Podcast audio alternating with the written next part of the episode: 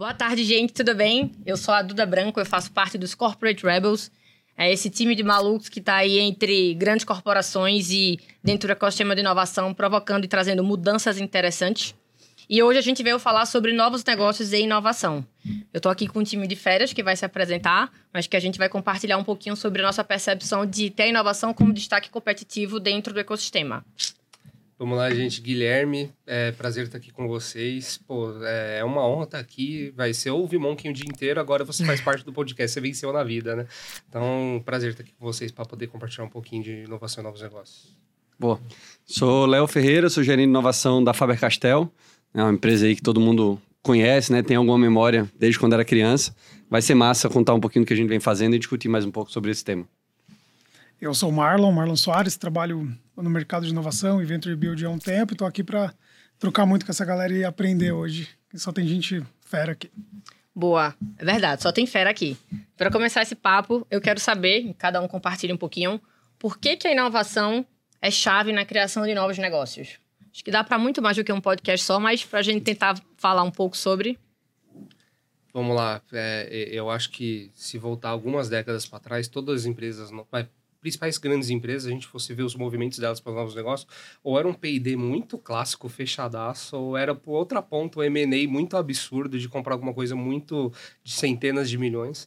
Eu acho que a galera aprendeu junto com o advento de inovação aberta, né, começar a se relacionar e achar modelos melhores. Aí começa a aparecer, a gente vai começar a falar bastante, mas CVC, CVB, enfim, outros tipos de modelos que a gente pode estar se relacionando para poder gerar novos negócios de maneira muito mais, assim, é, são ferramentas e veículos melhores em várias situações que às vezes a gente caía só para os dois clássicos, né? ou M&A ou Payday. Então, são caminhos que... diferentes. Perfeito. Eu gosto de, de, pensar que novos negócios, ele pressupõe que existe um negócio anterior. Então, se ele é novo, é porque já existe alguma coisa antes. E se já existe alguma coisa antes, você tem um, uma junção ali de regras, costumes e hábitos que geraram aquele negócio. E aí, trazer inovação para novos negócios, na minha visão, é essencial, porque em algum momento você vai precisar quebrar alguma coisa do que você tinha antes. Seja através de um modelo, seja fazendo M&A, seja investindo em startups, o que for. É, isso para mim é essencial. Então, novos negócios, por princípio, pressupõem uma quebra a algum modelo antigo. Pode ser uma quebra mais abrupta ou uma quebra mais leve. Vai depender da realidade de cada um. Mas tem que ter uma quebra sempre. Senão, é só mais um negócio daquela daquela, do que foi criado ali, né? Daquela essência que já existia há um tempo. É, tanto que as empresas tinham uma dificuldade muito grande de segmentar o que, que era novos negócios na prática, né? Sim. Eu tenho um produto, eu criei uma variação muito pouco daquele produto e durante muito tempo a gente chamou aquilo de novos negócios, né? Isso. Eu acabo comprando um player para diminuir o market, para conseguir manter o market share, eu chamei aquilo de novos negócios durante muito tempo. Então, a gente viu isso acontecer no mercado durante muito tempo e eu porque existia a meta da empresa ali de crescimento através de novos negócios e novos horizontes, aquisições. Então, eu ia preenchendo isso com, com coisas mais tradicionais. Então, acho que o mercado de startups, o Open Innovation e esses movimentos inovadores acabam quebrando isso. Falou, peraí, eu tenho que realmente disruptar meu mercado. Meu mercado. Então, a diferença né, entre você dar um passinho para o lado, dar um passinho para frente Sim. e você colocar um novo produto, um, novo, um totalmente em outra direção com outro público, você saindo do B2B no B2C ou inverso, ou misturando todo o tema. Acho que isso mudou muito também na, nos movimentos. Né? Quando eu explico para alguém que está fora do mercado há muito tempo que eu faço, ah, mas são novos negócios, eu já vi. O fim talvez seja a meta, na verdade, Sim. é essa, né? Mas mudaram as ferramentas e os modelos de criação. se for pegar DNA de inovação, vai é, trazer produto novo, aí beleza. Pode ser que ainda caia para algumas empresas em hard science, em pesquisa básica e tudo mais. Mas se for pegar tudo que é novos negócios vinculados a novos modelos de negócio, aí inovação acho que cai como uma luva, né? Tipo, talvez a inovação que trouxe a, a competência que faltava para todo o mercado conseguir gerar novos modelos de negócio. Exato. Então, que é Bom, algo que não rolava antes. Não rolava, mas talvez rolasse de outras formas e hoje tem nomes também diferentes. E aqui vai uma outra pergunta. Quais caminhos de inovação vocês acham que hoje são mais interessantes para o que a gente vive hoje no contexto Brasil? Para a criação de novos negócios, obviamente. Em relação a modelos. É, é... Modelos, novos modelos de negócio, novos caminhos que não explorados. Mas o que é que vocês é, pensam de novos caminhos interessantes para que o ecossistema seja cada vez mais maduro, para que tenham mais caminhos interessantes a serem percorridos, experimentados, inclusive. Eu acho que é seco CVC e CVB, mas assim, é. é explicar o porquê talvez é o caminho, né? Boa. né? É, CVC eu acho que talvez é o primeiro movimento bacana, em vez de fazer um baita do investimento no M&A de 100 milhões, pega e fraciona isso em 10 cheque de 10, aposta em empresas menos maduras, pega às vezes um early mid stage, às vezes você vai ter um portfólio melhor que vai ter mais chance de sucesso no futuro do que se fazer uma grande aposta num lugar só e tudo mais. Então acho que talvez o primeiro movimento vai ser CVC, eu acho que é o óbvio, é mais fácil de gerenciar, é mais simples de, de tocar, enfim, acho que nesse sentido é o que mais faz sentido. CVB para mim faz muito sentido, principalmente quando você vai caçar o CVC e você não acha a startup X que você você queria. Então, beleza, achei um gap de mercado, eu posso criar ela. Será que eu sou a pessoa principal para poder criar ela? Às vezes não, às vezes eu vou ter que arranjar a parceria correta para isso, mas normalmente achar o gap de mercado aí faz sentido. Então, CVB criar a própria startup para mim faz muito sentido em com certeza a gente cai em muita situação desse jeito. Não achar uma startup ideal para CVC, eu vou fazer a minha própria. Eu acho que CVB tem um, uma outra nuance, não só essa que, que o Gui comentou, em que às vezes a empresa quer ser dona de um determinado território dentro da, da sua indústria, né? É, e que, por mais que existam outras empresas fazendo aquilo, tem uma, uma, nuance, principalmente quando tem alguma produção intelectual por trás, muito mais do que operacional, que faz sentido que você desenvolva isso internamente. E aí CVB, acho que é o, que é o, o melhor caminho para isso. Só que não é fácil, não é do dia para noite, não é de um semestre para o outro que a coisa acontece, não é na primeira, na segunda tentativa, normalmente, que as empresas conseguem. Então é preciso equilibrar, assim, né? Por mais que o gap seja identificado, que o tema que você quer dominar esteja identificado, é preciso ter paciência também, porque, cara, não é barato, não é fácil, você tem que tentar várias vezes. Você tem, como eu né, falei do, do negócio original, você vai ter que quebrar preconceitos que estão definidos ali dentro, né, dentro daquela empresa, e todo mundo tem que estar comprado. Né? Principalmente se, se a alta liderança ali não está alinhada com o CVB, cara, é difícil, é difícil seguir. Principalmente para temas novos. Né? É, então muita gente acha que o CVB, ah, eu vou economizar, porque antigamente eu investia milhões. Na verdade, o investimento, se você investir 50 antes em novos negócios de uma forma muito mais tradicional, você provavelmente você vai investir 50 ou até mais em CVB. A questão é Sim. o volume de tese e a velocidade Isso. com que você vai testar. Exato. Você para de, de apostar, acho que é todo o termo, né? Aposta em investimento. Você para de apostar, né? Sim. Você começa a investir um pouco mais entendendo o mercado. Então, eu gosto muito do modelo de CVB porque ele, ele dá essa, essa visão. Que o teu time vai ganhar know-how a cada tese que falhar então você vai entender cada vez mais o seu mercado, você vai ficar mais eficiente a cada momento em que você testa uma tese e você vai gastar provavelmente o mesmo volume de dinheiro e talvez depois de muito conhecimento você vai come começar a economizar ali durante o processo de desenvolvimento, mas o volume de teses que você pode rodar num curto período é muito grande com o CVB. E eu também não, assim, apesar de achar que, que é um, hoje um dos melhores modelos que a gente tem, não acho que é o primeiro passo que boa parte das, das, empresas deveria dar. Exato. É, é uma jornada grande de amadurecimento, são discussões é, super intensas que acabam rolando quando você está montando um CVB, que se você não tiver um histórico antes, é como você querer correr antes de saber andar. Uma criança está engateando, ela passa a andar para depois correr. CVB, já acho que para o cenário que a gente tem hoje, já é do andar para o correr. Então, você primeiro precisa aprender a engatinhar com calma, fazer projetos menores. Como o Gui falou, independente se é 100, 10, o que for, o tamanho do cheque, quebrar isso para ter mais repertório de coisas certas e coisas que deram errado né? Porque o, o, o, ponto do, do erro, no fim das contas, nunca é legal errar, né? Tem, isso se fala tanto, ah, é legal errar. Não é legal errar. Você erra para você aprender mais rápido e mais barato. É, mas você poder criar esse repertório de situações positivas e negativas para poder saber para onde você vai. Então, não acho que as empresas que estão começando agora deveriam. Ah, vou montar uma área de CVB para começar a investir não sei quantos milhões para fazer novos negócios. Eu, particularmente, não vejo dessa forma, principalmente se for só olhando para dentro. Às vezes você tem uma consultoria, você tem um parceiro que ajuda a trazer esse repertório, entre aspas. Você compra esse repertório de alguém, é, e aí pode fazer um pouco mais sentido. Né? Mas para dentro da empresa, alguém que, ah, vou fazer sozinho aqui, eu não, não sou o maior defensor, não. Ainda na linha do que os dois falaram, tá? É, o Marlon citou de tese, o Léo falou de não ser um bom primeiro passo. Normalmente, tese está muito vinculada à estratégia da empresa, como Isso. um todo. Se a estratégia da empresa é ruim, aí a tese não vai sair perfeita. Então, talvez é, é isso que precisa de maturidade para chegar num ponto e falar, beleza, achei cinco, seis territórios com esse sentido. Tem muita empresa por aí que a estratégia dela ainda é lucrar, caixa, market share e assim, genérico, qualquer empresa que é isso. Então, ter caminhos claros e talvez ir iterando depois e melhorando a tese é o caminho, né? Talvez por isso que não é um bom primeiro passo para quem ainda está muito fraco em novos negócios. Porque nosso mercado ele é, ele, é, ele é, bem, ele é bem iniciante nesse processo. Apesar de a gente já ter um pouco de um volume de profissionais que conhecem o modelo, se você fizer uma comparação Vale do Silício e Israel, por exemplo, o volume de ventures estúdios individuais que trabalham com ou sem empresas para desenvolvimento de novos, é um volume absurdo. Então, se você vai fazer benchmark e estudar, você vai perder as contas da quantidade, você tem inclusive segmentar o tipo. Tem específicos do Brasil, você tem, você consegue contar com, com as duas mãos aqui, talvez com, com uma, se você fazer alguns pequenos filtros. Isso dá o sinal de maturidade do mercado. Então, tem pouco profissional capacitado com, com, com a visão no mercado ainda não tem todas as ferramentas possíveis que, que e nem esse movimento acontecendo no mercado. Né? Mas é bom que o CVC e o CVB criem um radar para a empresa. Né?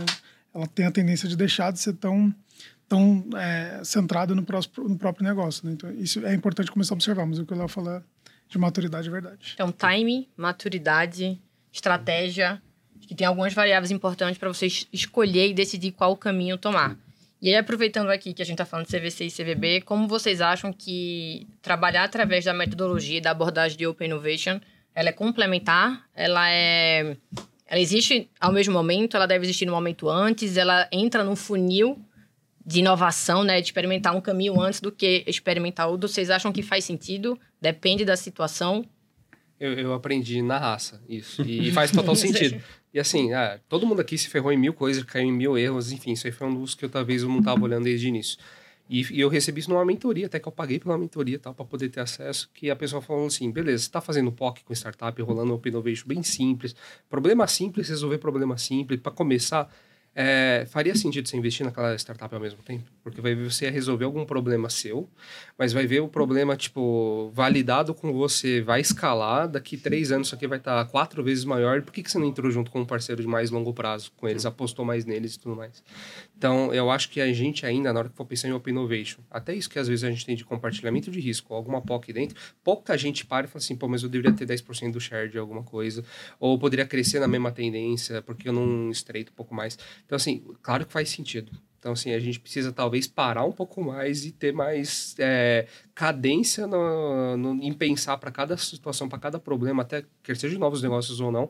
Será que eu deveria ter qual o melhor tipo de relacionamento para poder estar tá resolvendo o meu melhor problema e ter uma boa tendência? É porque são diferentes tipos de relacionamento para diferentes tipos de desafio, certo. né? Sim. Que tem a ver com. A gente volta, né, para a definição da estratégia, definição de tese e assim por diante. Diferentes estratégias exigem né, diferentes relacionamentos Sim. com outras empresas, com outras instituições. É, eu, particularmente, né, falando do relacionamento com startups, eu, eu sempre acho, de forma geral, claro que isso varia de empresa para empresa, que deveria ser um dos primeiros passos. Nos últimos seis, sete anos, o mercado brasileiro amadureceu muito. Né? A gente tem mais empresas fazendo, a gente tem mais hubs de inovação tendo programas robustos, mais startups de second time founders ou né, mais preparadas para se relacionar com esses, com esses outros players. Isso faz com que a qualidade do negócio seja muito melhor. Claro, você vai continuar tendo uma taxa de acerto e de erro, você não vai acertar tudo, mas acho que hoje né, o mercado está muito mais maduro. Ainda falta amadurecer muito comparando a, outros mercados, como o Marlon citou. É, né, apesar de serem pontos diferentes, tem vários outros mercados muito mais maduros que a gente. É, mas a gente está numa posição muito melhor hoje do que estava um tempo atrás e que precisa ser aproveitada. A gente tem que saber que a coisa está melhorando, vai continuar melhorando nos próximos anos. É, e as empresas e startups têm que usar isso a seu favor. Então, fazer as pessoas entendem mais né, o que é, é um apoio com startup, o que é um relacionamento de investimento, o que é um CVB. Então, a gente tem que aproveitar isso para acelerar ainda mais. E aí o mercado só tem a ganhar. Já tem um mercado maduro que acelera cada vez mais, você tem a amadurecer mais ainda e aí todo mundo se beneficia. Né? O conceito de, de ecossistema parte né, desse, desse pressuposto. São todos os agentes ganhando, né? Exato. E até um risco uma empresa ela partir para novos negócios sem considerar o Open Innovation. Por isso, por isso, que eu acho que o Open Innovation ele, ele é quase um fundamento básico para você seguir tudo isso. Porque básico imagina... de inovação. É, básico de inovação, é. é. é básico para inovação, porque quando você olha, eu vou criar novos negócios sem ter um conhecimento do ecossistema, sem ter ter, ter, se aproximado de empreendedores, sem estar dentro de um, de um processo. Eu lembro de um, de um, de um papo embrionário com, com, com, uma empresa, a gente conversando ali. Ah, eu quero criar uma empresa X nesse movimento. Em 10 minutos a gente olhou no processo que a gente tem de conexão com. Ó, tem 18 startups, a, a mais bem valorada acabou de pegar 280 milhões de dólares. Você tem esse dinheiro para começar esse negócio? Não, não tenho, não esperava gastar tanto. Falei, então, para que que. Pensa, você está indo partindo para um volume de startups excelentes nesse mercado. Você está me falando que você tem uma oportunidade com, para trazer uma empresa para esse mercado, porque você não pega essa grande oportunidade, seleciona uma dessas 18 e conecta aqui ao invés de criar um negócio do zero. Porque você vai concorrer com empresas com investimento bilhão, quase muito próximo de bilhões de, de reais, porque já está alavancado ali.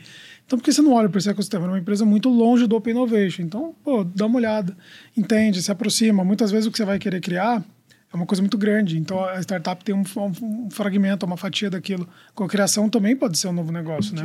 A cocriação está dentro do CVB, a evolução, a transformação de negócios através do Open Innovation. Então eu traria como um pilar básico para novos negócios com inovação sendo o Open Innovation. Só um negócio ainda na mesma linha de maturidade. A gente está falando, vai, por que, que Open Innovation é importante? Founder tem uma pegada diferente do que executivo. executivo Ponto. Além disso, aí na linha do Colau tinha falado de maturidade também. Então a empresa lá faturando seus 10 bi no ano. De repente entra um novo negócio que vai estar tá faturando 20 milhões no primeiro ano, se der certo, sei lá, 30, 60 no segundo e por aí vai. Qual é o nível de atenção que você vai ser dado numa empresa de 10 bi? É Sim. muito pequeno ter founder é, perto pô, é totalmente importante. Então, talvez na mesma, na mesma linha que a gente falou de o sucesso do Open Innovation é baseado também no, na gana do, do founder. Então, CVC e CVB também usa desse benefício aí para poder alavancar novos negócios. A gente fala muito sobre o papel de venture leader, né? Que é o, um provável possível C-level ou CEO da, daquilo, né? É aquela pessoa que vai estar tá próxima do desenvolvimento do processo como venture leader. Não é o designer ninguém, é o venture leader. Se o negócio for para frente, ele tende a, a pessoa tende a evoluir o papel dela. Se não, morre, vai para outro empreendimento, alguém com aquela capacidade, que é outro elemento muito importante, a pessoa em si, não, né? o empreendedor você não fabrica. É muito difícil abrir uma vaga no LinkedIn de contrato um empreendedor para assumir uma venture, né? É um grande desafio. Eu acho que tem um, um ponto também, a gente está falando muito de ideias, né, de CVB, ou já tem startup naquele mercado e tal. É, muitas vezes as, as, empresas, sejam elas gigantes de 10 bi ou pequenas, querem a bala de prata, que é perfeita, que vai selecionar, né? Vai resolver aquela dor do mercado, vai ser barato, vai ser fácil de operar, só precisa de três pessoas, pouco investimento. Isso não existe. É um coelho né? que sai é. da cartola. Isso, isso, isso, isso, aí não existe. Isso é, cara, você caiu numa fanfic de Vale do Silício. Desculpa é. aí, mas essa é a verdade. E nem lá no Vale do Silício, acho que é, isso, isso não aconteceu. É, acho que a, a, gente, quando fala de, de novos negócios, a gente tem que lembrar, e aí a metodologia do design traz isso na essência, do poder da interação. Então, o poder de você ir melhorando aos poucos, você vê um sinal de que aquele novo negócio pode fazer sentido e que ele não vai surgir gigante ou quase nunca desde o começo. Você tem várias coisas, time inclusive, é, que são essenciais para fazer ele ficar muito grande. E essa, essa melhora constante de interações semanais, porque tem um perfil do empreendedor que é diferente do executivo, do trimestral, porque levou para o board para conversar, sei lá é, esses momentos de, de melhoria é, são essenciais. Então, pouca coisa, na minha interpretação, pelo menos, sai da, da do escritório para o mundo pronto, resolvido. Quiçá nada, né? Então, acho que a gente tem que lembrar disso também. Tá todo mundo buscando novos negócios que sejam relevantes, independente do tamanho da, da empresa, mas que ele vai começar pequenininho e você tem que continuar tentando, melhorando, melhorando, melhorando, pivotando o que precisar pivotar para ele se tornar relevante. Então não, não, não acho que essa lenda do vou encontrar aqui o futuro da minha empresa e vou mudar tudo de uma vez se resolve. Olhando para o retrovisor é muito fácil falar isso. Tem vários casos de empresa que a gente sabe, é, que o mercado né, fala muito também, ah, eles deixaram passar essa onda. Pô, olhar para trás é super fácil. Ah, devia ter feito isso. Pô, lá na época tu não falou isso, né? Lá na época ninguém disse. É, então, é, é, acho que é muito fácil criticar coisas que não aconteceram ou decisões que não foram tomadas lá atrás quando quem está ali no, no front, nas pequenas do, decisões do dia a dia, que mudam esse, esse rumo das ideias, é quem está sofrendo e que né, fazer o futuro é muito difícil. Uhum. Na prática, criar novos negócios desse jeito que a gente está falando é criar o futuro das empresas. E criar o futuro é difícil, a não ser que alguém seja mãe de Iná. Mas que não é o caso. Então, é, é, acho que o pessoal tem que lembrar disso também, que, cara, não vai sair pronto. Todo dia é uma batalha diferente para você melhorar alguma coisa para poder chegar lá no objetivo que você tem lá no final. Eu acho que todo dia é um literalmente um aprendizado diferente, mas é, destacando porque do Open Innovation é tão importante, você falou de interação via o que, que o design é, trabalha bastante, mas o Open Innovation trabalha muito a colaboração, né? Como é que a gente constrói junto com outros agentes que já aprenderam de outras formas para acelerar a estratégia de inovação, para acelerar a estratégia de testar um novo negócio Sim. que você não tem tanto conhecimento às vezes, mas que aquele player, aquele empreendedor, startup tem do lado de fora. Você se conecta e juntos vocês conseguem potencializar e descobrir novos caminhos. Enfim, aqui só tem apaixonado por Open Innovation, mas.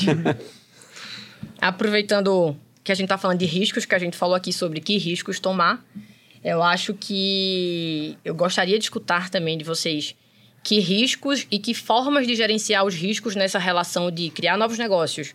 Tem uma grande corporação lidando com o empreendedor, ter cabeças totalmente diferentes de culturas diferentes, né?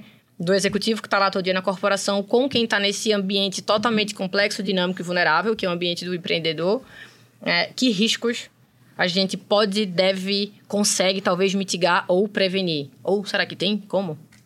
Então, o Gui comentou ali da relação da, da, tese do a tese comparada ao core business do negócio, né? Isso é um, quase quase sempre os primeiros e grandes riscos que a empresa vai fazer. Ela vai ficar comparando os potenciais, os business plans ali de cada um, o PNL de cada uma delas e falar, peraí, isso aqui é ridículo comparado ao meu core, ainda mais as grandes uhum. empresas.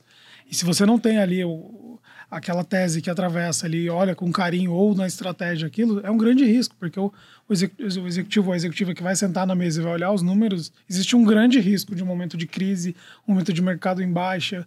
O varejo sofre muito com isso, que é, ah, tá ali embaixo, a taxa de juros está ruim, não está indo legal, para que que eu vou colocar numa coisa que não faz cosquinha no meu PNL, não faz cosquinha no dia a dia, não vai chegar no... no, no, no então, é na empresa, no core. Então, é um risco muito grande você ficar fazendo esse deparo.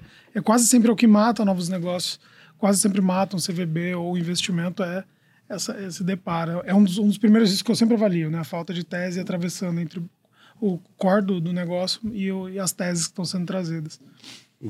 A gente fala muito, todo mundo já ouviu isso 50 vezes, que as empresas são pessoas, projetos são pessoas, tudo no fim das contas são pessoas. E tem uma, uma, uma questão que é ações seguem incentivos. Então, os incentivos que você coloca para as pessoas, eles vão gerar ações esperadas ou não. Perfeito. E, como o Gui bem falou do perfil, o perfil de um executivo é completamente diferente do perfil do empreendedor. E os incentivos de cada um deles é completamente diferente. Então, se você quer ter um empreendedor com incentivo de executivo, bônus, parará, parará, não vai rolar. Se você quer ter um empreendedor, é, é, e o contrário também, né? Um executivo com, com estilo empreendedor, isso também não vai rolar. Então, é, é importante, na, na, minha interpretação, em relação à mitigação de risco, né, para que novos negócios proliferem de uma forma positiva, você tem que ter um equilíbrio de incentivo que direcione as ações e os comportamentos das pessoas. Então, ah, eu preciso que esse venture leader seja menos executivo. Tá, então, o incentivo dele vai sim ser diferente dos pares hierárquicos dele. Ah, o cara é um diretor. O incentivo dele vai ser diferente. O bônus dele vai ser diferente. O plano de saúde vai ser diferente. O salário vai ser diferente. Porque uma coisa leva a outra. Né? Então, acho que isso é uma coisa muito difícil de fazer. Porque acaba sendo uma nova atuação também para a própria empresa, de, de, bem entre aspas, julgar as pessoas de um jeito diferente. Mas, na minha visão, precisa ser feito. Se você quer ter um com o perfil do outro, mais cedo ou mais tarde, o cara não vai querer comprar o risco daquele novo negócio. Então, para mitigar isso, né, você precisa ter um, um equilíbrio ali da, das duas coisas. Eu vou trazer o outro lado da moeda. Para mim, o maior risco é você não fazer CVC e CVB alguém por aí tá fazendo, alguém pegar uma oportunidade melhor, você ficar para trás e tudo mais. Talvez ainda tenha esse estigma, vai tudo que tem, envolve inovação ainda, vai por envolver naturalmente risco, a galera já tem uma versão natural. Quando é muito clássico, vai ainda tem a versão natural. É, ainda grandes empresas ainda precisam aprender que o maior risco é você não adotar essas práticas e você perder o timing, perder o bonde e cair para a história. é também. quase que um seguro hoje, né? Você se ah. relacionar ah, com o ecossistema. É. Ah. Então, para mim, o maior risco ainda é você não abraçar a inovação da forma correta e não fazer ela da forma que deveria. É, tem um ponto, você pega a lista das maiores empresas do mundo, tirando talvez aquelas que se envolvem com commodity, nenhuma delas você vai conseguir destacar uma que está 100% é. focada no seu business core, não tem nenhum Só, movimento, né? não tem nada. É. Tá, e até as que são de commodity, você vai ver a, a maioria delas ali investindo em iniciativas de forma direta ou indireta. Então, isso é uma clareza. Que pega a lista das 50 maiores empresas, não precisa ser das 10. Ah, não, mas você está falando das 10. Não, olha 50. Duvido você segmentar elas ali e ver que não existem iniciativas de CVC e CVB. Isso é exemplo de qualquer coisa, né? E aí tá no DNA, você pega, eu sei que é clichê pra caramba, mas pega a Apple da vida. Quanto a quantidade de produtos que ela tem dentro do portfólio que falharam? Bizarramente, né? Você pega uhum. os resultados do AirPod, é ridículo uhum. perante o tamanho de startups que a gente está acostumado no dia a dia. Ou seja, isso, isso é resultado de criação de novos negócios. Uhum. Novos produtos também, no, no geral, Sim. mas Acho que é, esse DNA está presente nessas empresas desse top, que olharam para isso como o Gif comentou. Boa. E falando de aproximar o executivo do empreendedor e trazer choques culturais talvez diferentes, quais dicas então acho que vocês gostariam de compartilhar? Um, para quem está começando no mundo de inovação e quer trabalhar com inovação para trazer novos negócios, para trazer vantagens competitivas para a sua corporação, para a sua área, para onde trabalha e para a pessoa. Para o profissional que quer experimentar, quer arriscar, quer fazer isso dentro de um ambiente seguro, mas será que tem como? O que é que vocês dariam como dica, como sugestão e recomendação para todo mundo, na verdade? Eu vou para clichê de novo. À é, vontade. Mergulhe no ecossistema e ponto. Melhor maneira de aprender, beleza, ainda vai ter livro, ainda vai ter conteúdo à vontade para você colocar. Vai trocar ideia com gente que está fazendo isso hoje, vai entender de que forma eles quebraram as primeiras barreiras, como eles deram os seus primeiros passos. Eu, eu, acho que a gente tem uma vantagem dentro do ecossistema de inovação que não existe nenhuma outra área corporativa que é tão unida e tão aberta a trocar experiência do que a gente, graças Cá a Deus. Cá estamos. é, então, assim, use do benefício do poder que é esse ecossistema, assim. E o do Brasil é um dos melhores que tem, e o do mundo inteiro também é aberto. Então, assim, vá hum. atrás de gente legal para você conversar e pegar a experiência de cada um. Consultorias abrem caminho? Sim, pode facilitar algum passo. Tá? Ainda é legal. Eu acho que o maior conhecimento vem de trocar experiência com quem já está fazendo. Isso é um negócio que é muito, muito engajante e estimulante para as pessoas que estão das outras áreas, né? Então, às vezes, o cara é o paladino da inovação lá dentro da empresa dele, tá sozinho, coitado, tentando é, cons conseguir alguma coisa ali. É, participar, mesmo que seja né, em eventos, o que for, né, do, do ecossistema e levar outras pessoas junto é essencial. Sim. Porque acho que paladinos funcionavam lá no jogos de RPG. Na vida real, não é tão fácil assim você fazer tudo sozinho. Principalmente quando você não é, é a cabeça que está liderando ali a, a, a empresa. Então você precisa ter pessoas junto com você para engajar mais pessoas para que vire o movimento da empresa inteira. Né? Uma pessoa sozinha, de fato, eu não, acho difícil que isso aconteça, porque, como a gente sabe, as empresas são feitas para isso não acontecer. Uhum. Todos os incentivos e burocracias, com boas intenções ou não, são feitos para que isso não aconteça, de forma geral. Né? É, ela foi feita para manter o status quo, mas trazer pessoas para eventos né, da área de inovação que são estimulantes, que são massa, que, né, que provocam as pessoas, acaba fazendo que você vá contaminando, no bom sentido, essas outras pessoas, né? Que trabalham ali com você e você deixa de ser sozinho a pessoa que está tentando mudar o mundo inteiro, porque levar pancada na cabeça é, é, comum, né? Mas levar pancada na cabeça sozinho é mais difícil ainda. Então, quando você tem mais pessoas ali para dividir, para ir por é, caminhos diferentes, por ângulos diferentes, isso ajuda, sem dúvida nenhuma. Legal, acho que eu vou, vou perguntar um pouco em cima do que vocês falaram, principalmente uma coisa que o Léo comentou um pouco antes.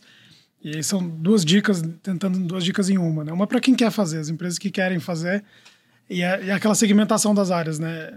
Não misturar muitos mundos, mas eu, eu uso muito o exemplo da, do posto de gasolina com, aquele, com aquela lojinha de conveniência, sabe? Uhum. Se você coloca a, os frentistas ali para ficar correndo e atendendo na lojinha e atendendo, o que acontece? Você vai ter uma lojinha bagunçada, suja, o atendimento vai ser ruim, não vai ser organizado, porque você está misturando os mundos, né? Mas se você Isso. vai nas, nas, lojinhas de conveniência, que você tem equipe ali especialista para aquilo, você vai ter o seu, seu, novo, seu novo negócio uhum. próximo do core funcionando de forma integrada, né? Um vai levar o outro e você vê a coisa funcionando. Então, é, pensa nessas duas estruturas de forma integrada, porém com seus respectivos responsáveis ali. Acho que essa é uma dica muito importante. E como profissional, saiba onde você quer estar. Se você quer estar na pista, se você quer estar na lojinha. Uhum. Né? Não falando para as pessoas terem uma conclusão de carreira ou de vida assim que entra na empresa, mas é muito importante você chegar ali na, na, na sua divisão de carreira e saber, pô, eu quero ir para o lado de empreendedorismo, quero ir na lado de novos negócios, quero os benefícios do, do Venture Leader ou quero ser um executivo de empresa. Uhum. Ficar no meio do caminho e tentar se aproveitar de grande oportunidade pode ser uma coisa ruim para você. Então, vindo para o mercado de inovação, mergulhei no ecossistema. Eu quero ser um executivo de inovação dentro do core business ou quero ser um, alguém aventureiro que vai criar novos caminhos? E vou olhar, porque são desafios completamente diferentes. São os desafios de mercado, os desafios corporativos. Se especializar e decidir um dos caminhos e remar para aquele lado seriam minhas das maiores dicas assim, para as pessoas que querem fazer isso. Não, eu só vou dar uma, complementar o que vocês trouxeram. É, acho que a gente precisa para novos negócios de novas pessoas, novas formas de pensar. E aí tiram. É, acho que o que eu gostaria de compartilhar é olhem menos para os rótulos e olhem mais para as ideias das pessoas. E assim você abre e explora uma série de novas ideias que você nem considerava antes. Então, se quer novos negócios, você precisa de novas pessoas, novas capacidades, novas competências. E para isso você precisa mudar a sua cabeça. Então, vamos menos rótulos, mais pessoas e mais ideias. Boa. Boa. Gente, muitíssimo obrigada. Valeu, pessoal. Até a próxima. Arquibancada aqui. Ah, uma pergunta da arquibancada? Claro, pode sim. Não tem arquibancada, Obrigado chocado. pelo espaço, a plateia pediu. Fez uma... Vou até ver aqui a Dona Maria. Salvador. Salvador, Salvador. Ô, dona Maria. É, Adorei. suponhamos que tivesse um, um tripé, que é autonomia, foco e receita. E a gente está falando de é, inovação aberta, CVC e CVB. No meu ponto de vista, inovação aberta tem mais autonomia, menos foco e menos exigência de receita. A CVC tem menos autonomia do que a, a inovação aberta, um pouco mais de foco por causa do investimento e no médio longo prazo uma exigência por receita. E a CVB pode ser vista até como uma nova área da empresa e não um novo produto, que a corporação quando monta a empresa dentro pode ver dessa forma. Eu queria que vocês falassem um pouco desses desafios desses, desses três verticais porque eu sei que nas corporações é muito difícil vocês conquistarem a cultura, conquistarem relevância dentro das empresas por ser uma coisa nova. Mas eu vi vocês falando de, dessas três verticais e cada uma tem um desafio específico, né? Então, assim, como vocês lidam com isso? Ou um comentário? Acho que um comentário antes aqui é discordando gentilmente do, do que foi introduzido.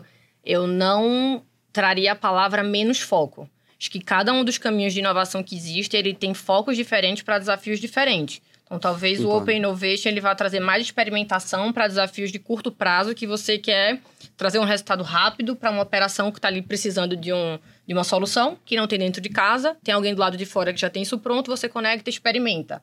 Ou você quer trazer o Open Innovation para testar uma, um novo caminho, um novo negócio, mas você não está tão seguro sobre o retorno daquele novo negócio. Então, o Open Innovation é o primeiro caminho. É a primeira fase de experimentação para você depois, talvez, fazer um investimento. Uhum. Para você, talvez, criar um novo negócio a partir disso. Então, talvez, não é corrigindo, mas talvez trazendo outra perspectiva é para que foco você quer cada caminho de inovação. E aí você traz autonomia aqui, você pode ter um impacto e trazer uma receita muito legal para algo da operação que está ali urgindo, alguma solução que você dentro de casa não teve. Você pode ter um investimento, trazer um investimento para uma startup, para uma solução de fora que vai complementar o teu negócio. Aí a gente trabalha aqui e começa toda a pauta de ecossistema. Mas, Dona Maria, Bahia, acho que o olhar é muito mais para entender que horizontes ou o que é que você quer trazer de solução para a operação, para complementar aquilo que você trabalha dentro do teu core business ou para você trazer total disrupção para o teu negócio. E assim você consegue elencar melhor em é, receita, autonomia e, desculpa, Foco. e foco. Exatamente. É, ainda na mesma linha, vai. Foco, acho que os três é muito importante. E autonomia, talvez, para os três é importante. Aí, assim, é, para mim, eu até tenho dificuldade de falar para qual deles, assim, a gente tá tem cheio de publicação por aí falando que o maior fator de sucesso para CVC hoje é o nível de autonomia e velocidade que eles tinham para tomar a decisão. Para Open Autonomia do ponto de vista de, é, Tomada de de decisão de quem vai, se- em quem vai ser investido, né? Certo. Talvez, acho que a, que a dona Maria é, comentou, talvez fosse a autonomia do negócio. Certo, Né, de que- direção, né? Pra Isso, Direção do e negócio. tal. Open realmente aí tem mais, né? Porque a gente pode resolver problemas pequenos em áreas diversas e isso ser mais espalhado. E eu acho que ainda precisa ter muito foco. Então, por exemplo, o Open que a gente faz só por fazer, talvez assim, resolve um problema local, mas até esse executivo não consegue depois vender para falar por que que fez esse movimento dentro da estratégia inteira. Às vezes, se existe um foco inteiro de, sei lá, ganho de receita em Open, isso pode mudar de empresa para empresa, né? Então, assim, eu, eu acho que sim tem um pouco dessas características da- da forma que você colocou dos pesos, mas vai mudar muito de empresa para empresa, para cenário para cenário, para estratégia para estratégia. De time, maturidade e estratégia, principalmente. É, eu até, eu até complementaria, assim, se você olhar, tem, tem duas coisas que a convivência delas é muito difícil, experiência minha. Não sei aqui se todos já passaram por isso, mas entrevistas de inovação, você chega lá para fazer a entrevista e pergunta, o que que, mas o que, que vocês querem com inovação? Os executivos pegam e falam, não, mas a gente está te contratando para você contar para gente. Na nossa cabeça, você fala, pô, vou ter toda a autonomia do mundo. Mas é a liberação da receita que vai fazer sua autonomia começar a ir pro brejo. Por quê? Se eu não te dou dinheiro, você tem um parquinho de diversão, eu não, preciso me preocupar, tenho- é um- uma pequena verba alocada ali, o nível de autonomia vai ficar maior. Se eu começo a te dar muito dinheiro ou mais dinheiro e olhando um pouquinho mais de investimento, logo eu quero controlar. Não você, mas onde o dinheiro está sendo investido. Então, existe uma convivência ao longo desse período de, de, de autonomia e receita que é difícil, você equilibrar. E isso muda ao longo do, do, do ano, né? O ano fiscal. Cada, cada bimestre, praticamente, cada período, cada, cada trimestre, bimestre, tanto faz, acho que depende do ciclo da empresa. Você vai ter um aumento do foco, você vai ter uma diminuição da, da, da do, do, volume de receita disponibilizado, o nível de autonomia vai, vai depender muito de como está o resultado do, do negócio core. Quem trabalha em varejo sabe disso. Varejo sofre muito com isso. Por ter trabalhado no varejo, lembro. Toda vez que a venda não vem, literalmente a autonomia vai cair. A gente foca, uhum. precisa trazer receita. Aí você vai lá vai olhar o que está com você. Então, acho que é uma convivência até dinâmica ali, né? Para o CVB, sendo um pouco mais específico, a questão do foco é muito importante. Não sair no CVB no AUE né? é até sem tese, assim, é muito arriscado. Eu, já, já vi dar certo? Não sei, mas precisa de muito dinheiro. Se você tiver muito dinheiro a ponto de, de, jogar as cartas ao vento, Aí vai, né? Acho que até vai, mas a autonomia é uma coisa assim que para nenhum deles dá para abrir mão. Assim. Toda vez que a autonomia vai diminuindo, é, a probabilidade do negócio dar certo em qualquer sentido é, é muito difícil. E um tempero baiano também caria super bem aqui. Com certeza. Boa, obrigada, pessoal. Obrigada, dona Maria. Até a próxima, gente. Valeu, Valeu. pessoal. Valeu. Obrigadão.